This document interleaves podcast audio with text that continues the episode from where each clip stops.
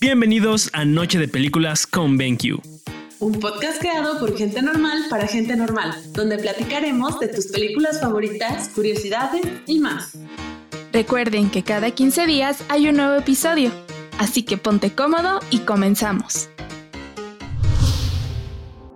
Bienvenidos a Noche de Películas con BenQ. El día de hoy hablaremos de la película La Cumbre Escarlata, dirigida por Guillermo del Toro, así como la dirección artística por Brant Gordon, la producción por Guillermo del Toro, Caleb Green, John Jashney, Thomas Toole y el guion escrito por Guillermo del Toro y Matthew Robbins. Los protagonistas de la cinta son Mia Wasikowska, Jessica Chastain, Tom Hiddleston, Charlie Hunnam y Jim Beaver. Para dar una breve introducción, nos gustaría comenzar mencionando que es una película estadounidense mexicana canadiense de fantasía y suspenso estrenada en 2015. Atención, alerta de spoiler. Edith Cushing se enamora de un apuesto inglés, Thomas Sharp, que ha llegado a la ciudad en busca de financiamiento para futuros negocios.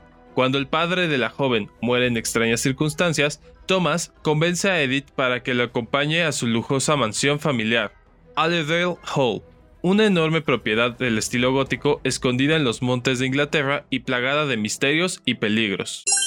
Ha llegado el momento favorito del día. Anuncio, anuncio, anuncio. Los proyectores BenQ están especialmente diseñados para que disfrutes de las películas justo como el director las pensó, desde la calidad de imagen hasta los colores vibrantes. Ahora sí, comencemos. Noche de películas con BenQ. El día de hoy tenemos una película bastante especial.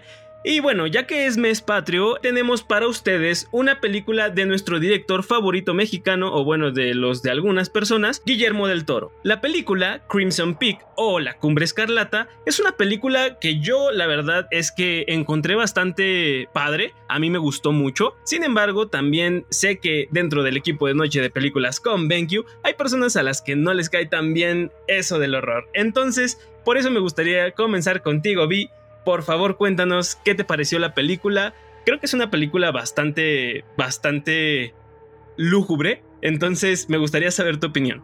Como bien dices, Eric, creo que esta película es una es uh, una entrega no totalmente de terror, más bien como un thriller, no sé, no, no, sé bien, o sea, siento yo que no es tan de terror, sin embargo, sí hay muchos aspectos de esta que no, que, a mí sí me, llenaron de, miedo. O sea, como bien dijo ella en el principio y como, y, como las historias que ella escribía de fantasmas, en realidad la historia no es una historia de fantasmas, ¿no? Los fantasmas son un recurso más para que la historia se pueda desarrollar. Entonces, como no es una historia de fantasmas y no es de monstruos y no es como como horror, tal cual. Eh, fue como un poquito más fácil para mí digerirlo. Sin embargo, o sea, hay algunas cosas que no, no me encanta. O sea, que el fantasma de su mamá se vea tan tétrico y que así de, ay no, porque tiene una cara así gigante de una calavera y sus manitas y así. O sea, son, son, son cosas que, que mm, a mí no me encantan tanto. Y ahí sí hubo como ciertas veces en las que yo sí cerraba los ojitos porque decía que iba a pasar algo malo y ya cerraba los ojos. Pero, pero en general creo que para una persona como yo que no le encanta tanto el terror, el horror y así, está bastante aceptable, tolerable. Este. en, en ese aspecto. Y la historia está muy padre. O sea, nos cuenta una historia bastante perturbadora. Em, pero Guillermo del Toro siempre logra como dar ese 360 a los personajes. O sea, te dicen, ah, bueno, o sea, estos, estos, estos muchachitos son evil, pero por qué son evil, ¿no? O sea, también eh, tienen problemas psicológicos porque su mamá los maltrataba, los encerraba, y, como que llegaron al punto, a un punto de hastío máximo. Entonces la, la muchacha cuando llega a pues como a su a, su pubertad y tiene las fuerzas para defenderse, pues ya está lo suficientemente perturbada como, como para cometer atrocidades, para poder como liberarse y lo que ella sentía que era algo malo, ¿no? O sea, que le estaba haciendo daño. Y, y pues obviamente si vives en un lugar tan apartado. Es como el tema este del castillo de la pureza. O sea, pues, o sea, viven, vives en un, en un, en, un lugar bien apartado, estás en la pubertad y luego la única persona que tiene ahí eh, que, le da un poquito de cariño, pues es su hermano y, así empiezan y, tienen estos problemas mentales que, se generan a raíz de todas las adversidades que cruzaron de niños, pues empieza como a ver como pues todas esas cosas perturbadoras en sus cabezas. Entonces, mm, de nuevo, o sea, Guillermo del Toro logra decirte, sí, soy evil, pero soy evil por esto, ¿sabes? Bueno, primero que nada me gustaría tocar un tema que, que, mencionaste. Los fantasmas, eso se me hizo algo muy curioso. Los fantasmas se me hicieron algo curioso porque, como tú bien lo mencionaste, eh, no son no es una película de fantasmas, ¿me explico?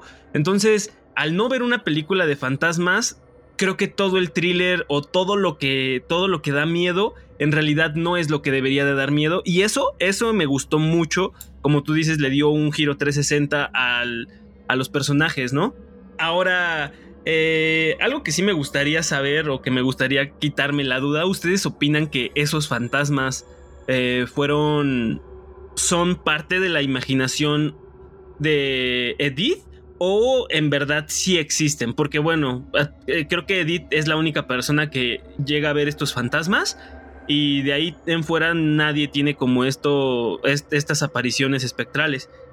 Esa es una pregunta para los, para ustedes, mi queridísimo equipo. Y la otra, eh, sí, no son unos hermanos tan hermanos, ¿no? Eso, eso nos quedó bastante claro. Creo que como tú lo mencionas, Vi, creo que lo que hizo Guillermo del Toro es dar, eh, bueno, para empezar es como ese desarrollo de la historia en el cual, ok, ¿por qué tenemos unos hermanos que no son hermanos y aparte son malévolos, no?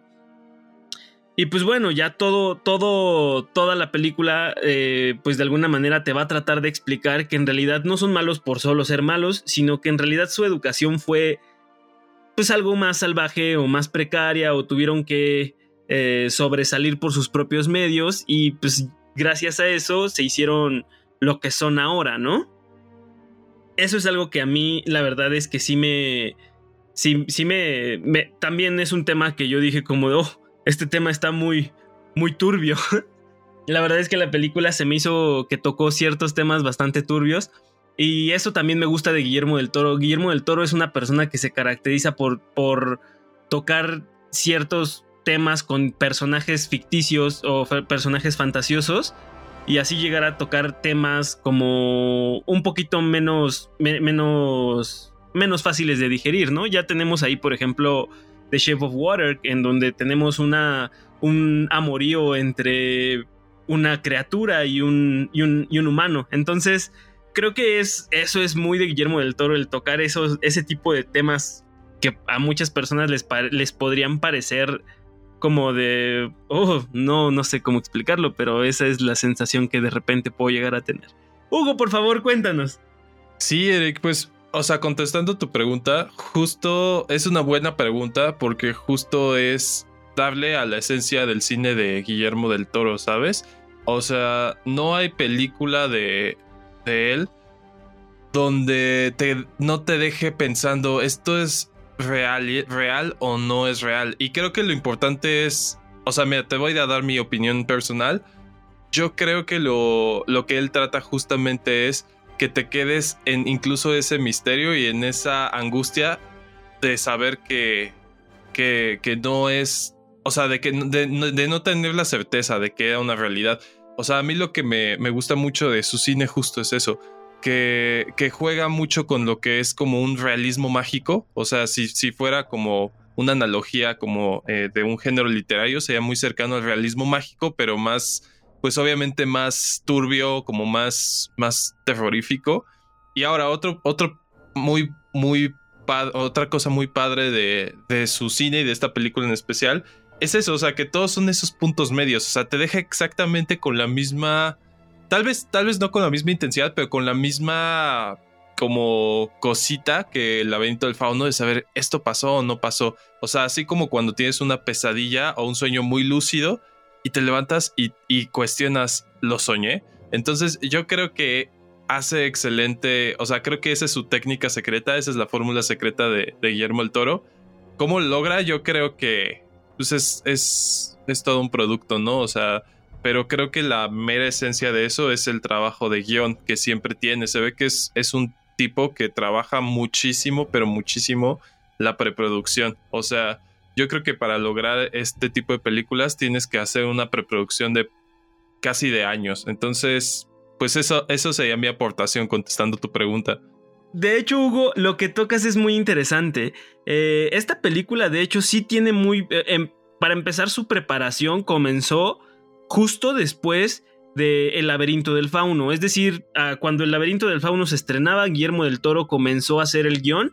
Sin embargo, la película salió, me parece, hasta el 2015. Aún así, estuvo todavía, se atrasó un poco más porque la película estaba planeada para que esta saliera en octubre para justamente Halloween del 2014. Sin embargo, pues obviamente lo que tú, lo que tú mencionas es tanta la preproducción que tiene que la película terminó saliendo para, para el 2015 y justamente para las fechas del 2015. Terminó de grabarse y de hacerse en diciembre, enero, pero la película fue estrenada hasta, hasta octubre. Entonces, la verdad es que sí se nota mucho, mucho la esencia de Guillermo del Toro. También me parece que Guillermo del Toro ya también era, e, es, es fanático, bueno, él menciona que este es uno de sus sets favoritos o ha sido uno de los sets favoritos que ha tenido. Y también algunas curiosidades, pues los, los actores tampoco son los iniciales o los que se tenían en mente. De hecho, el, actor, bueno, la actriz principal de, de esta película iba a ser Emma Stone pero ella decidió dejar el papel, entonces se lo dejaron justamente a, esta chica Wasikowska, Wasikowska, Mia Wasikowska, y pues eso habla de que pues la película sí tuvo sus retrasos y por eso es que tal vez pues un, habla de una película que sí se tomó su tiempo para hacerse bien. Entonces, pues eso, eso nada más para complementar tu punto. Y bueno, no he escuchado tanto de ti, Cali, entonces, Cali, no te nos, no te nos escondas, por favor, cuéntanos a ti qué, es lo que piensas de esta película. Mm, pues yo cuando, o sea, cuando, la, cuando dijeron que la teníamos que ver, la verdad iba muy mentalizada de que iba a ser fantasmas, cosas horribles, em, e incluso mi hermano me dijo, este terror, ¿no? Y yo, pues creo que sí. No la catalogaría como una película tal cual de terror, o sea, si la comparamos con otras, ¿no? Creo que es una película que da miedo no solo porque te representa eh, cosas, por ejemplo, como mencionó Vi, la mamá de una manera muy fea, em, la, la expareja de Tom. Creo que es una película que da miedo por todo ese lado salvaje que te muestra de una persona, de los hermanos, de lo que pueden llegar a ser eh, pues capaces. Entonces, em, también la escenografía, o sea, desde que empieza la película te das cuenta que es una película un poco lúgubre, tétrica. Creo que eso es lo que engloba todo a que te dé miedo y no tal cual los fantasmas. Y respondiendo a lo que Hugo, eh, digo, a lo que Eric eh, preguntó, de que si en verdad existían o eran un producto de su imaginación, creo que sí existían. Y de cierta manera, eh, pues la ayudaron un poco, ¿no? Aunque es una película que también eh, te deja un poco, deja muchas incógnitas. Por ejemplo, o sea, la mamá. Yo me imaginaba que en algún punto, cuando ella estuviera en la cumbre, iba a poder, pues, ayudarla de cierta manera, se le iba a parecer. Creo que no sé si tomar como que fue un relleno estuvo un poquito de más porque pues solo le advirtió y para darle esa sensación de terror. Pero de ahí en fuera no sentí que pues que aportara otra cosa a la película o justo la discusión que teníamos anteriormente de cómo de si en verdad había encontrado este cadáver, si ella lo había aventado, qué había pasado. Entonces, también creo que es lo padre de la película, que te deja pensando un poco con las escenas. O sea, y no es una escena muy rebuscada, eh, o sea, solo te quedas como de, hmm, pero ¿y qué más? O sea, ¿qué pudo haber pasado? ¿Qué pasó? Entonces creo que también eso le agrega algo muy padre a, lo que hace Guillermo del Toro, porque no nada más son con esta, con esta película, creo que en su trabajo en general te, te hace cuestionarte cosas y, eso está muy bien. Y también lo que Eric mencionaba de que es una película que, y también hubo, ¿no? Que es una película que le, te tomó su tiempo para hacerse y que es un excelente resultado. O sea, te toma, pues sí, algunos años, pero eh, lo que te muestra es algo que vale muchísimo la pena. Y ahora que Eric mencionó, yo no sabía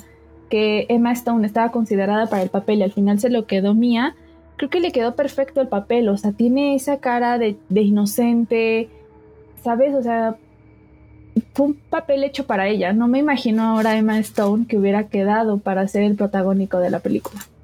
Es que hasta como su fisionomía y como que su cara, su cuerpo, sus ojeras, como en general, está hecho así, como que ya Emma Stone es como para papeles más vivaces. y no estoy hablando de que sean siempre como muy alegres, pero sí como más intrépidos, más, más prendidos, pues. Sí, y aparte de sus facciones. O sea, siento que las de Emma ya no son tan inocentes, tan de niña dulce, y esta mía sí te daba esa apariencia. Cuando la veías decías, ¡ay, qué linda! Y de hecho, eh, bueno, ahora los dos principales, es decir, Tom Hiddleston también no era el actor principal. O sea, de hecho, los actores principales eran Emma Stone y este Benedict Cumberbatch, nuestro queridísimo Doctor Strange. Este, ellos eran los principales considerados para ser este, los, los protagonistas de esta cinta. Y creo que justamente considero lo mismo que ustedes. Creo que quedó muchísimo mejor que hayan puesto a Tom Hiddleston y a Mia Vasilovska. Porque incluso, bueno, yo por ejemplo sentía, al inicio sentía que iba a ser una película no de fantasmas, sino de vampiros. No sé por qué tenía mucho esa idea de que iba a ser como de algo como un, un, un amor entre vampiros o algo muy parecido. Yo pensé yo no pensé en vampiros, pero pensé en, en, que, por ejemplo, que la tenían que, como se llama la cumbre escarlata, por el nombre todo, dije a lo mejor, eh, o sea, mi, mi, cabeza pasó por un, ella es una ofrenda para la casa. O sea, como que la casa está viva y como que siempre está consumiendo almas. Eso pensé primero. Creo que pensé exactamente lo mismo, vi. De hecho... Sí, concuerdo, yo también. Yo también pensé eso. O sea, y además como la casa respira, hacen mucha énfasis en, en la vida de la, o sea, como de la casa. Entonces sí, sí se entiende por ahí. Algo que creo que no me encantó tanto, bueno, esto que mencionan es que hubo demasiados, demasiados elementos como para distraerte de cuál es el verdadero final. Y eso de alguna manera me gustó y a la vez no me encantó. ¿Por qué, no, ¿Por qué me gustó? Me gustó porque obviamente te dieron un plot twist buenísimo. Sin embargo, no me encantó porque creo y concuerdo, por ejemplo, con lo que dijo Cali. Algunas veces siento que ciertas cosas las dejaron medio inconclusas. Es decir, el papel de la mamá, o bueno, la mamá en este, en este sentido, debió aparecer más o debió hacer como algo. O sea, obviamente no hubiera pasado nada si la mamá no hubiera intervenido desde el inicio a, a decir como. Ten cuidado con The Crimson Peak, ¿no? O sea sino que tal vez hubiera sido completamente diferente si, si esta no hubiera aparecido. Pero aún así siento que pudieron haberla intrometido más o desarrollado mejor su historia para así saber qué fue 100% lo que pasó. Otra cosa que sí me gustó es que no solamente estamos viendo una película de terror, o bueno, no, no siento que sea una película de terror, y sino que es una película de misterio. Entonces, el ver cómo la protagonista comienza a buscar en una casa súper tétrica y empieza a encontrar eh, evidencia y empieza a encontrar eh, todas las grabaciones y todo eso, eso por ejemplo a mí me dejó los pelos de punta muchísimo más que por ejemplo las apariciones espectrales. Y justo con los, el comentario de hace rato, tu pregunta de si los fantasmas o no eran reales o solo eran como parte de la imaginación de Edith. Yo creo que ah, la primera escena en la que su mamá, no es la primera, la segunda, en la que su mamá le advierte de, o sea, que le dice beware of the Crimson Peak, es eh, en realidad, si solo fueran producto de su imaginación, no, no tendría manera de saber sobre, sobre la cumbre escarlata cuando era niña. O sea, realmente algo le avisó. Entonces es muy obvio que sí son reales y que ya los puede ver. Pero si te pones a pensar es bien enfermo, o sea, porque imagínate que ya su mamá sabía las cosas horribles que pasaban en ese lugar. O sea, porque si te pones a pensar un poco, creo que sería que Tom es muchísimo mayor que ella y que ya hay un rollo medio feo entre las edades. Ay, no, o sea, sí está pero eso era como muy común en esos tiempos. O sea, sí, claro, o sea. Los hombres fueran muchísimo mayores y las, y las mujeres fueran casi unas niñas. Porque la vez es casi una niña, o sea, es así como. Sí, por eso digo que es un miedo, o sea, son. No un miedo, pero sí involucra esos sentimientos como de, ¡ay! ¡ay! ¿Qué está pasando? Que te incomodan, o sea. Es que yo creo que es eso, es una película incómoda. O sea, como. Como entre más va avanzando es incómoda. Y yo creo que esa incomodidad te genera que no. A mí, o sea, que te distrae un poco de, de lo feo que están diseñados los. Pues los fantasmas. O sea, feo en el sentido de que sí dan muchísimo miedo. O sea, eso también es otra cosa que dices, ¿qué onda con el diseño de producción? O sea, no. O sea, de verdad, como que le da justo al punto de algo que te pueda traumar, ¿sabes? O sea, sí están muy feos. Entonces, yo creo que esa incomodidad, como dicen, del tema y todo, creo que genera como un buen balance para no que no solo se quede en el jump scare o algo así, ¿sabes? Sí, justo eso que dices me parece muy, muy, muy interesante. El jump scare. Eh, esta película, por eso es que yo de repente dije, qué chistoso, no me estoy asustando como, o sea, bueno, no estoy, no estoy viendo La Dama de Negro o no estoy viendo como una película del conjuro sino que es como una película más de investigación, pero con ciertos toques lúgubres, incluso románticos, porque había mucho romance, o sea, de hecho yo no sé si ustedes se percataron que había demasiado romance en, todo el aire de la película. Es que creo que es una película, es una historia de amor, pero tiene cosas que te hacen sentir incómodo, cosas que te asustan, pero al final termina siendo una historia de amor muy dramática y trágica. Y bizarra, cabe mencionar.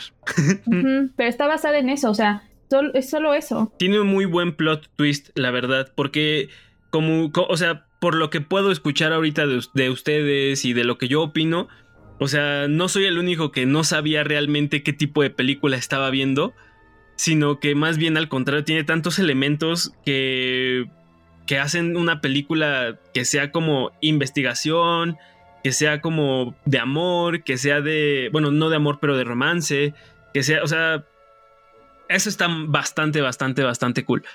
Ahora, otra cosa que creo que, que ah, bueno, concordando contigo, Cali, a mí, por ejemplo, justo por eso pensaba que era un, este, yo pensaba que era un, o algo que tenía que ver con vampiros, porque justamente la edad de repente yo dije, es que la edad no va a cuadrar, y de repente decía como de qué tal que ellos han vivido como porque ves que justamente mencionan que los eh, estas personas tienen están vestidos de un siglo diferente entonces como que eso me hacía pensar como de que tal vez estaba viendo una película de fantasmas luego parte pues el, color eh, pues escarlata es muy es muy utilizado en el tema de, de, de vampiros no entonces yo la verdad sí te lo juro, hasta ahorita todavía sigo esperando el, plot twist de que la película siempre sí fue de vampiros, pero no existe, o sea, porque al final fue más bien una historia real. La historia real dio más miedo que lo que tenía que dar miedo, como ya lo había mencionado al inicio. Pero sabes también que, bueno, no sé si a ustedes también les pasó, pero sentí que en algún punto, bueno, más bien desde el inicio, empezó a ir súper rápido sea, las cosas empezaron a pasar muy rápido hasta que ella pues se casa con Tom y empieza a pasar todo en la casa. Pero antes de, avanzó rapidísimo. O sea que hubo momentos en los que dije, ¿cómo? O sea, me perdí alguna escena o se saltó. ¿Qué, qué está pasando? Cuando, cuando menos vi ya estaban casados y dije, ¿qué? Yo igual noté justamente eso. La película avanzó demasiado rápido y de repente pasó lo de su papá, no investigaron más. como que también siento que fue demasiado, demasiado rápido. Yo también eh, tuve que regresarle algunas veces porque yo, yo de repente es a lo que voy. Eso, eso es lo que tal vez no me encantó. Siento que como, como metieron tantos elementos, hay ciertos elementos que sentí que no cerraron, que, que sí hicieron juego en la película. O sea que, no sé, por ejemplo, yo me esperaba muchísimo más de la historia de por qué esta Edith eh, podía ver fantasmas. O sea, porque entonces yo pensé como que dije, si, es, si los está viendo o no, o si existen o no, justo por eso, porque me hubiera gustado ver el no sé, esta niña pues es hija de no sé quién o no sé, ¿sabes? Algo, algo parecido. Algo que también creo que es importante destacar es el vestuario. O sea, es un trabajo precioso que está cuidado al más mínimo detalle y que va perfecto con el tema de la película, que es, o sea, que es muy tétrico, muy lúgubre. O sea, ese vestido rojo que usó la hermana de Tom es precioso. Y a mí en lo personal siempre me han gustado esa temática, ese tipo de vestidos que se utilizaban en esos años, pero sí es algo que hay que mencionar porque pues es un trabajo, pues, es un trabajo muy arduo manejar todo ese tipo de, de escenografía, cuidar el más mínimo detalle, que no haya algo que no vaya a ir ad hoc a cómo va la película. Ahorita que estás mencionando justamente la escenografía y el detalle y todo eso, Déjame decirte que la casa fue construida en su totalidad. Sin embargo, pues esta, esta la tuvieron que este, derrumbar una vez que terminó la, la filmación. Pero la casa estaba construida. Entonces, pues simplemente eso es lo que te dice, wow, o sea, no, no es pura pantalla verde lo que ves, sino había una escenografía completamente hecha para esta película. Wow, no sabía eso. Igual, esta película tiene algunos easter, bueno, no easter eggs, pero algunas curiosidades. Por ejemplo, pues esta no, no fue la primera versión que, que se decidió. De hecho, eran muchísimos más, muchísimas más las, las, las, o sea, bueno, hay, hay varias versiones de esta película o de esta historia. El guion creo que fue escrito como 11 veces y al final pues este fue el, el guion final. Pero pues eso habla de que lo que buscaban era hacer una película pues hecha y bien hecha, ¿sabes? A mí también algo que me encantó fue el, diseño sonoro. O sea, de hecho, si, si, se dan cuenta, creo que aquí es una de esas pelis donde casi no hay música. O sea, casi todo lo hacen, lo resuelven con el sonido, con el diseño sonoro como tal. Este. Eso, eso es algo muy, muy admirable también. Este. Igual, o sea, como toda la combinación de diseño y producción y diseño de, de, sonoro, son yo creo que lo que justo crean también esta atmósfera que, que, te da miedo. O sea, porque la verdad es que los sonidos que, que tiene son.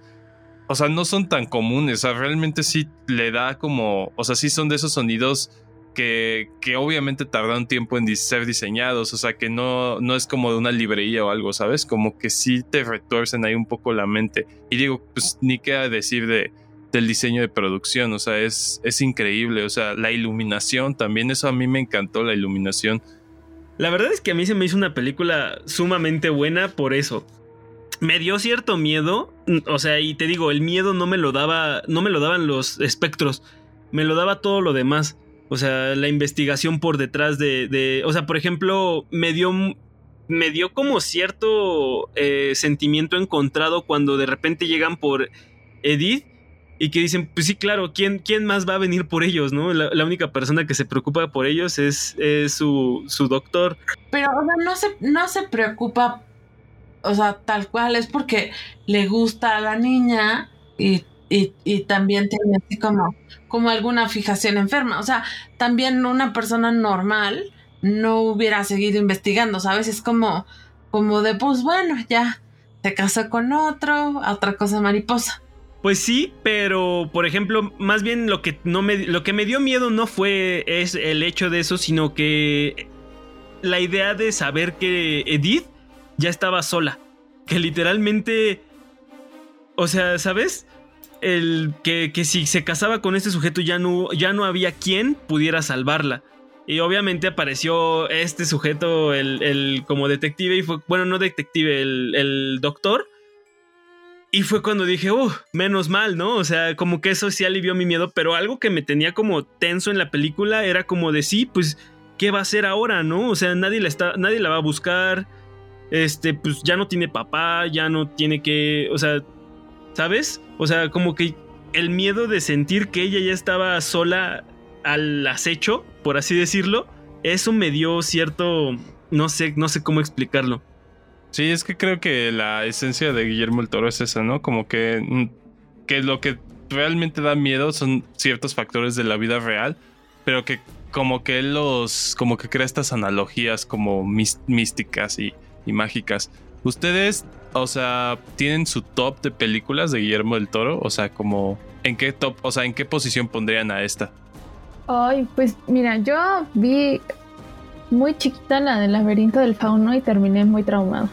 O sea, me dio muchísimo miedo, no entendí muchas cosas y más el monstruo que, que se ponía los ojos y caminaba así, ay no, qué espantoso. No, no, no, no, no. Y esta película, la vi Hellboy, me gusta mucho Hellboy, pero pues esta no está mal, o sea, estaba viendo que mucha gente no le gustó y no entiendo por qué, está muy buena, está muy buena, pero pero no entiendo qué, tenía ahí que a la gente no le gustó. En verdad les incomodó tanto las relaciones tan extrañas. Yo creo que fue por el tema del incesto, como que es algo muy incómodo. Pues sí, creo que sí, pero es, una película muy buena y de mis favoritas, pues creo que la... Si tengo que escogerla sería Hellboy y después es. A mí me gusta mucho, creo que la mejor hasta ahorita de Guillermo del Toro, sin lugar a dudas, es La forma del agua. The Shape of Water es la mejor. Creo que con respecto a, mm, a calidad de histriónica, historia, bla, bla, bla, pues es porque obviamente no puedes compararla con Hellboy o con Blade porque son películas de superhéroes, pero se puede comparar con Crimson Peak, que por ejemplo yo creo que esta es la segunda mejor en ese en ese estilo. Y de las otras, yo creo que a mí me gustan mucho Hellboy, Pacific Rim. Creo que son muy buenas. Las que no he visto, la verdad, son de sus primeras obras.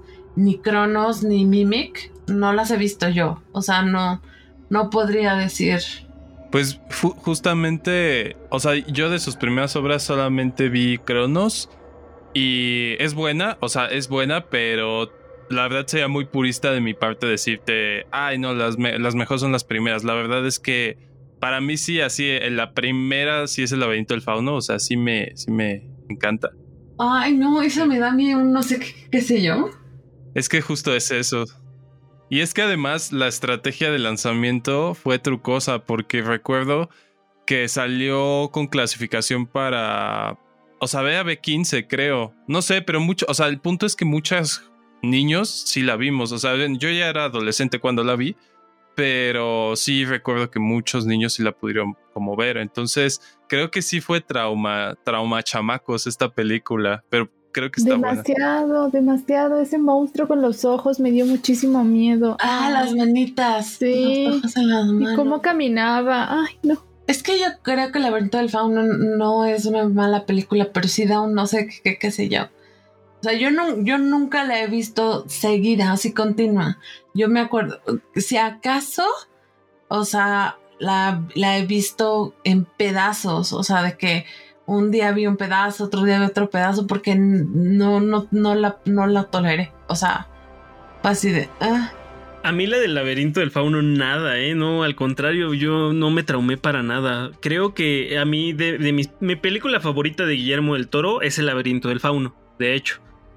Eh, de ahí en fuera no he seguido mucho su carrera como...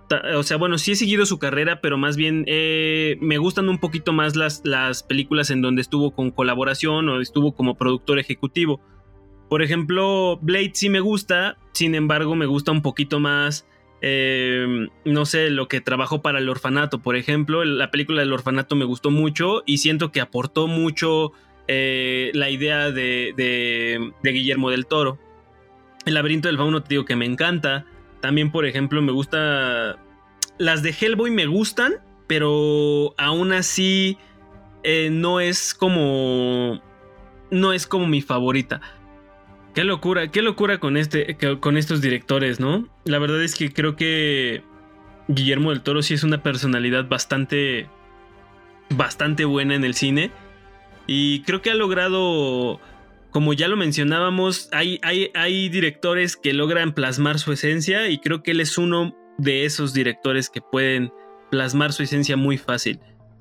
Bueno, y hasta aquí el episodio del día de hoy. Esperemos te haya gustado y cuéntanos, si te gustan las películas de Guillermo del Toro o de algún otro director, por favor coméntanos cuáles son tus películas favoritas de este director y qué otras películas te gustaría ver. Ya sabes, síguenos en nuestras redes sociales, Noche de Películas con BenQ. Te habla Durick Rubio, hasta la próxima. Anuncio, anuncio, anuncio. Y si quieres ver tus pelis como si estuvieras en el cine, los proyectores de cine en casa de BenQ son tu mejor opción.